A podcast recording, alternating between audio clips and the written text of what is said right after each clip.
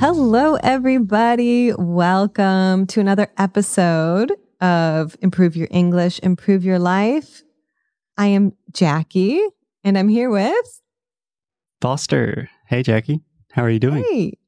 I'm I'm doing better, better than last week. How about you? How are you doing? I'm also doing better, better than last week. Good. Today was your idea to talk about gratitude, Jackie. Yes. Um, so feel Yeah. free to ask me whatever you want. I am no expert. Well, what actually sparked my attention on this is I remember I listened to an episode that you and Alexia did, I believe last year. And I only listened to one episode, so uh, you'll have to fill me in. But you guys, I believe, were doing a gratitude challenge of some sort. So I'm Mhm. curious what sparked that idea, first of all, for you guys to do a gratitude challenge and to talk about it on your podcast. Okay. First, a quick disclaimer. We have recorded more than a thousand episodes. So I might be getting some of the finer details wrong, but I think I have the general picture more or less correct. So if I'm not mistaken, I don't believe it was like a gratitude challenge, but we just did like a series about gratitude. Mm-hmm. Um, and I think first we did a series about burnout, Okay. and then that led to a series about gratitude, or maybe Ah. the other way around. Um, Maybe you got burnt out from from being so grateful. no, no, I think we recorded some episodes about burnout, and Uh-huh. we got a lot of like really positive feedback for Ah, kind of being vulnerable. So then we decided to do one about gratitude. I think that's what happened. Okay. Oh, very cool. And do you remember? Was it like for thirty days or a certain period of time? I think we recorded like a week or two weeks of podcasts just about gratitude, different things we're grateful for, Mhm. kind of how to cultivate gratitude, different ways to approach it and why it's important. And yeah, it was a super interesting and fun little experiment to do. Yeah. So why don't you tell us like what your what what the experiment was? Did you just wake up in the morning and think of the three things you're grateful for, or what did you guys specifically do? Okay, so historically, I have always had a very difficult relationship with gratitude. Okay. So, in the last few years, as I've become more interested in like meditation and awareness and personal development, there's a lot of talk about gratitude and self compassion. Mm-hmm. And that just never resonated with me Mm-hmm. because uh, for a lot of reasons, just like a lot of negative self talk. But so, in all of those kind of different areas, when people would talk about gratitude or self compassion, I was just like, okay, I'll skip that part. yeah. Or don't understand what they're talking. Next, please. So Alexia and I kind of had an open conversation about why that was. And we started with just the benefits of gratitude. And long story short, gratitude and self compassion are immensely beneficial. Like they make you a better person in, in numerous ways. yes.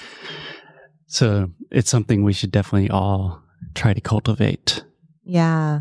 But I actually I can relate to you, Foster, because I feel like as much as I like to think of myself as being a, a grateful, positive person, I definitely struggle at times as well to not want to like change the situation. And and there's no problem, I guess, with wanting to change the situation. But I think like, for example, if I'm unhappy at my job, I tend to focus a lot on like all the reasons why it's the worst job in the world and and use that as like fuel to now I need something better or I need something right. different.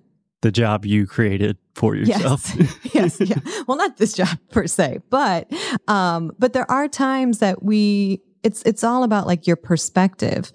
And if we look at people, like if you think of people that just seem to be like really happy, like with their job, with their relationships, just with life in general, it's not the external situation that they have that makes them happy. It's just their perception, their perspective of what they have. So I think of like my my grandma, for example. She's 98 years old.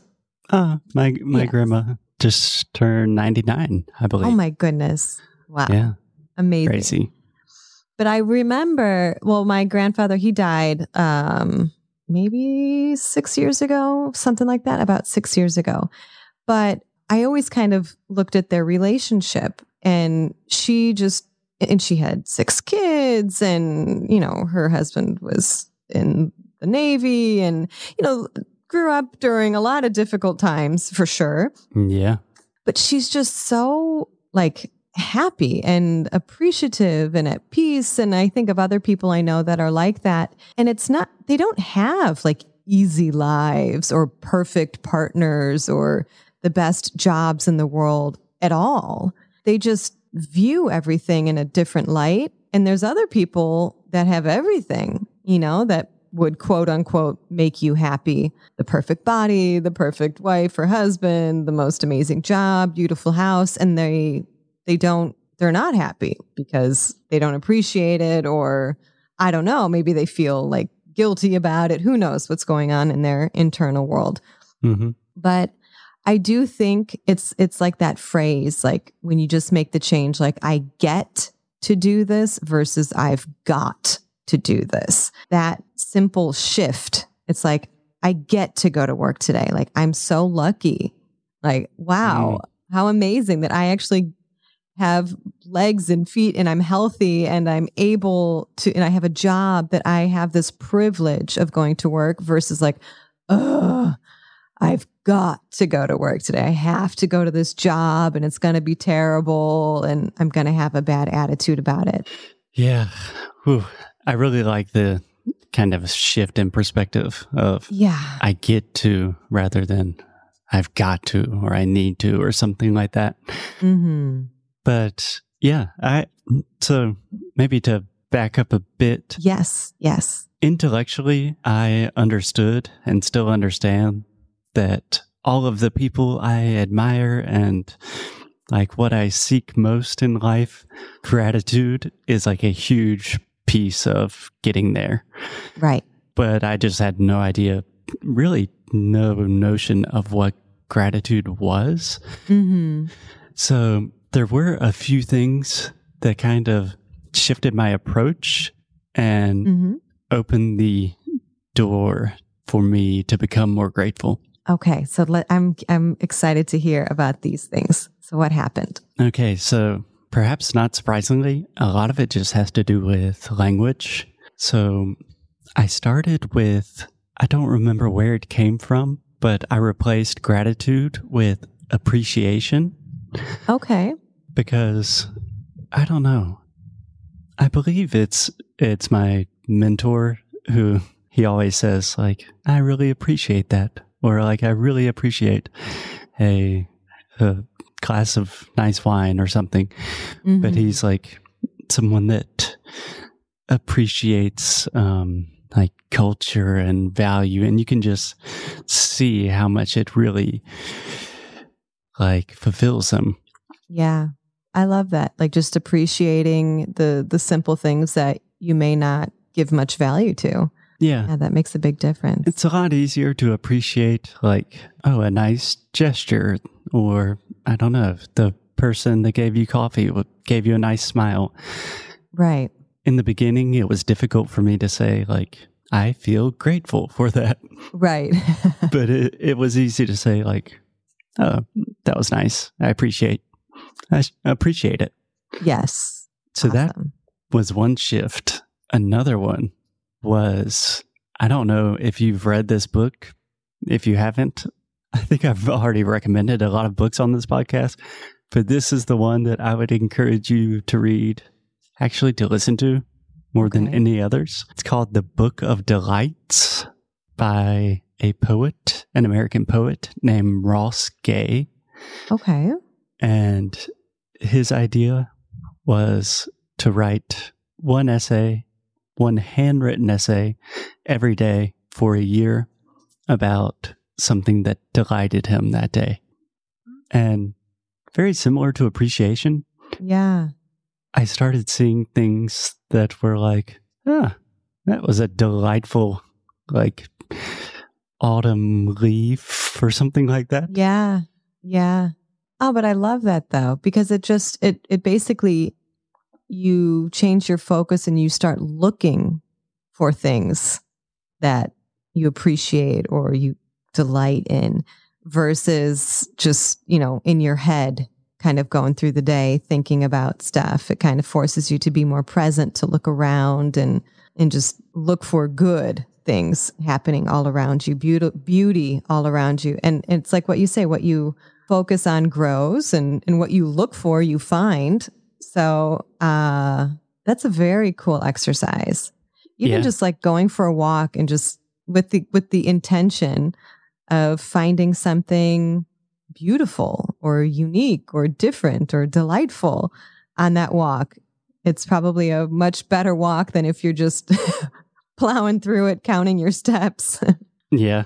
Like listening to a podcast. Right. Except for this podcast. That's right. Obviously. That's right. Um, yeah. So a lot of like my journey towards gratitude was really just about becoming more present. Mm-hmm. So the last recommendation I, I will give is we also did a series about another book called The Art of Noticing by an author named Rob Walker, I believe.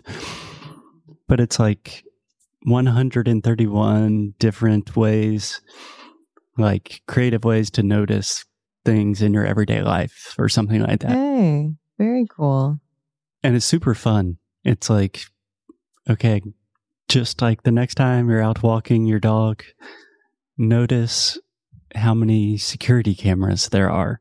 Mm. And walking around the city is kind of crazy. like, whoa. Oh, yeah. cameras everywhere. and being watched all the time.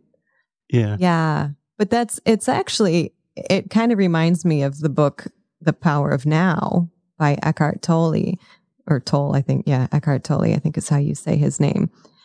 Um, but it's just that noticing, you know, like go to a, a park, sit on a bench and, and look at the flowers, look at a bee, look at a blade of grass, just notice the things around you. And it's so stress relieving when you do that because you realize, like, right now in this exact moment, life is good. Like, all these problems that I am worrying about are not happening. They're all just like in my head.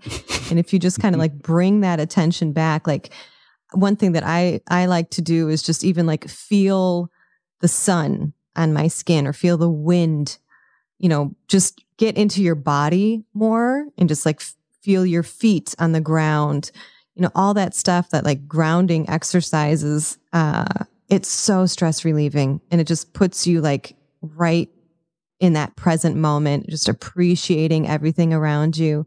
And you just feel like the weight of the world is just lifted off your shoulders temporarily. And yeah, it's definitely a good habit to to add to your daily routine if possible. Yeah, 100% agree. Like when I started with all of this stuff, essentially mm-hmm. I realized like I more or less like disembodied my head from my body. Yes. So my body was essentially just like a vehicle to move around my anxious brain. Right.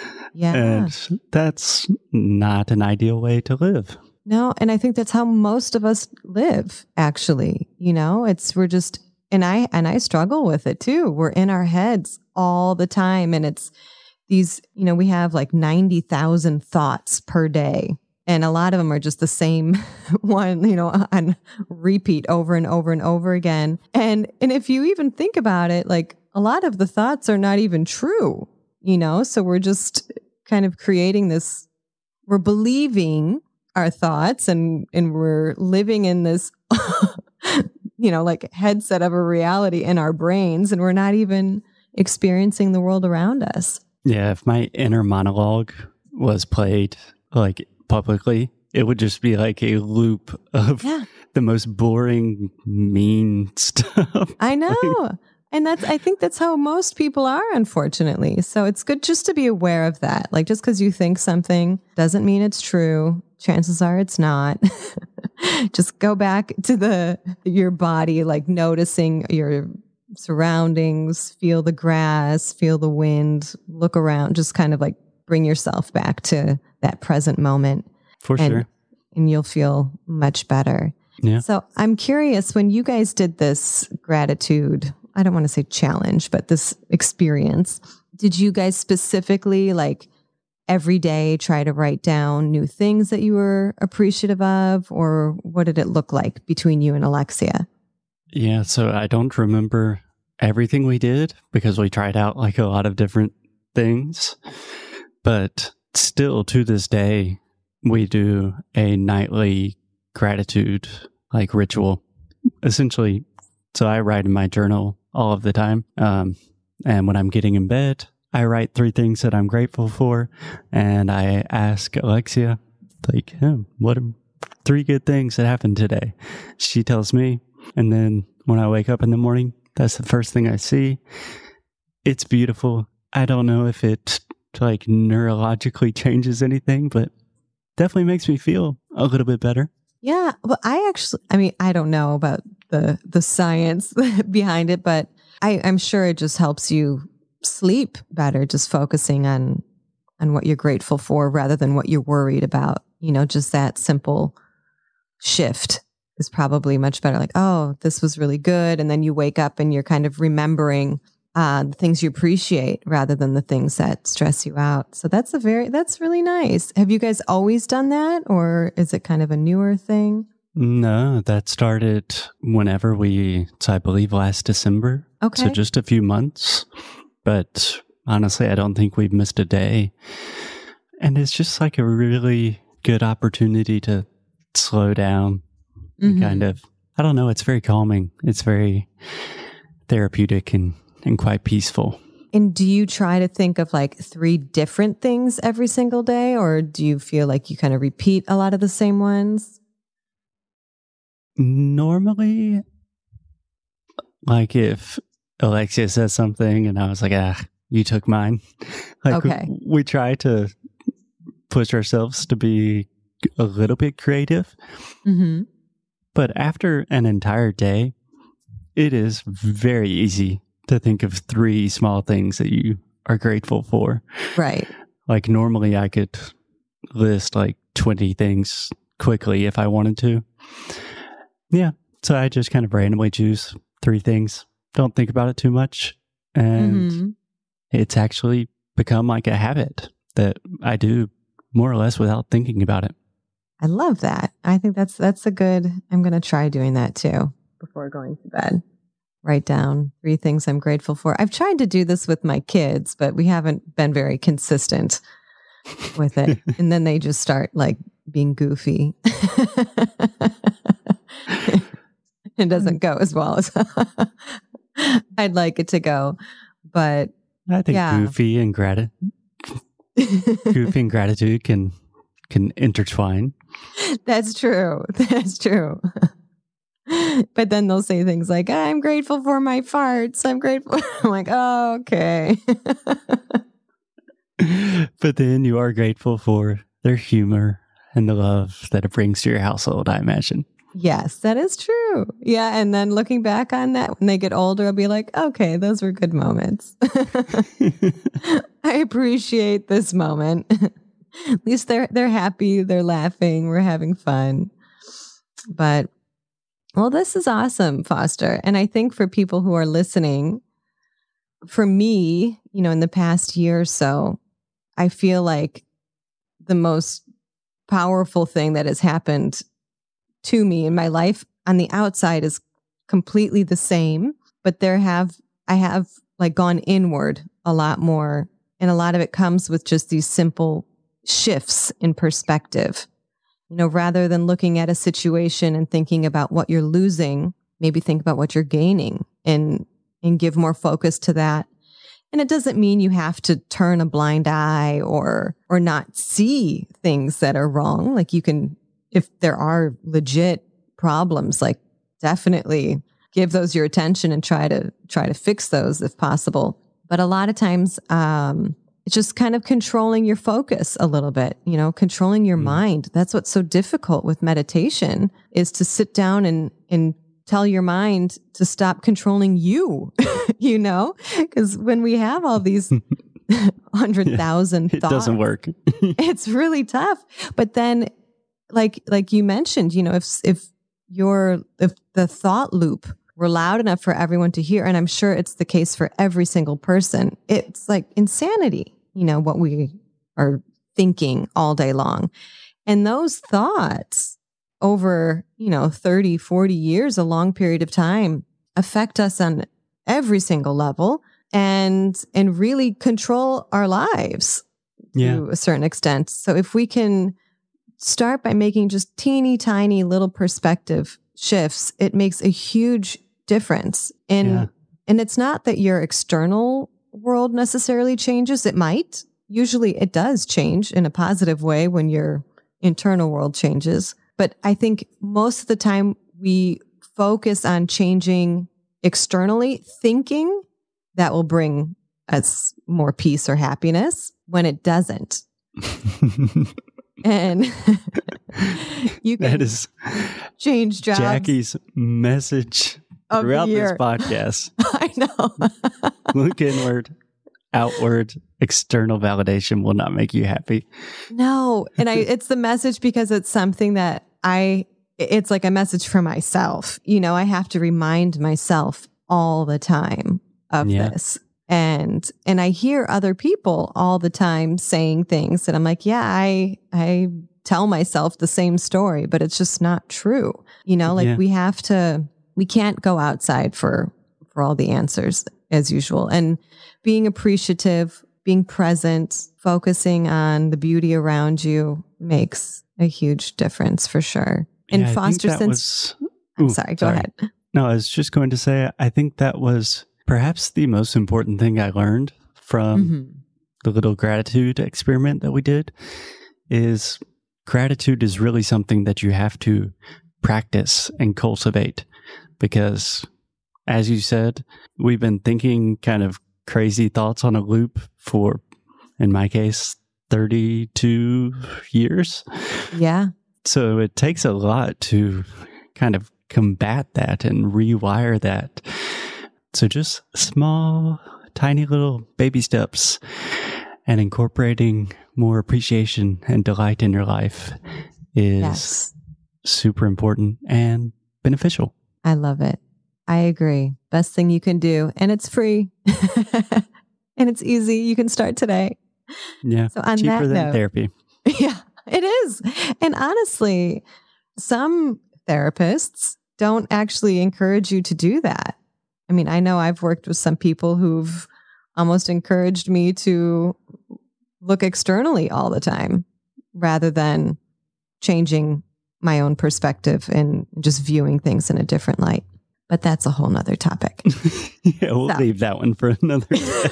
we'll leave that one for another day. But Foster, what would be a good like homework assignment for people that can relate to you and relate to me that maybe struggle a little bit to see the positive in things? Or maybe they, they are appreciative and, and grateful, but they want to add a little bit more to their lives, what would be a good homework assignment for them? Yeah. Um, okay, I will give our listeners two options, both mm-hmm. very easy. Option number one, you could do what I've been doing, and just one time a day. It's probably easiest if you do it right when you wake up or before going to sleep. Just write three things that you are grateful for. Super simple, don't have to think about it too much. If you're not the kind of person that keeps a journal, or I don't know if that doesn't appeal to you, another easy way is just try to be delighted once per day. Like, have one moment where you're just like, oh my goodness, that is so delightful. Like this croissant, or I don't know, that hug in the Book of Delights. I remember he always says, like, what kind of miracle is this? Like talking about spring flowers. Um, yeah, so just be delighted. Allow yourself to be delighted once per day. It'll change your life in a small way. Yeah, absolutely. Ah, perfect, Foster. I love that. I'm going to do the homework assignment as well. Excellent. Cool. Well, thank you, Foster. I appreciate you and your willingness to talk about all these fun topics with me. And yeah, let's uh I think that's that this was a good one, huh? Thank you, Jackie. I'm also very grateful to be able to spend time in conversation with you. You are very welcome. All right, guys. Well, we hope you enjoyed this episode. Don't forget to start your homework assignment and let us know what you think. And again, don't forget to download if you guys want to download the summaries of these episodes with the written homework assignments and some other extra follow up questions. You can do that by clicking on the link in the show notes. And it's a good way to kind of review everything that you just heard. Awesome. Awesome. Thanks, Jackie. right. Talk Thank to you in the next episode. Okay. Ciao. Ciao.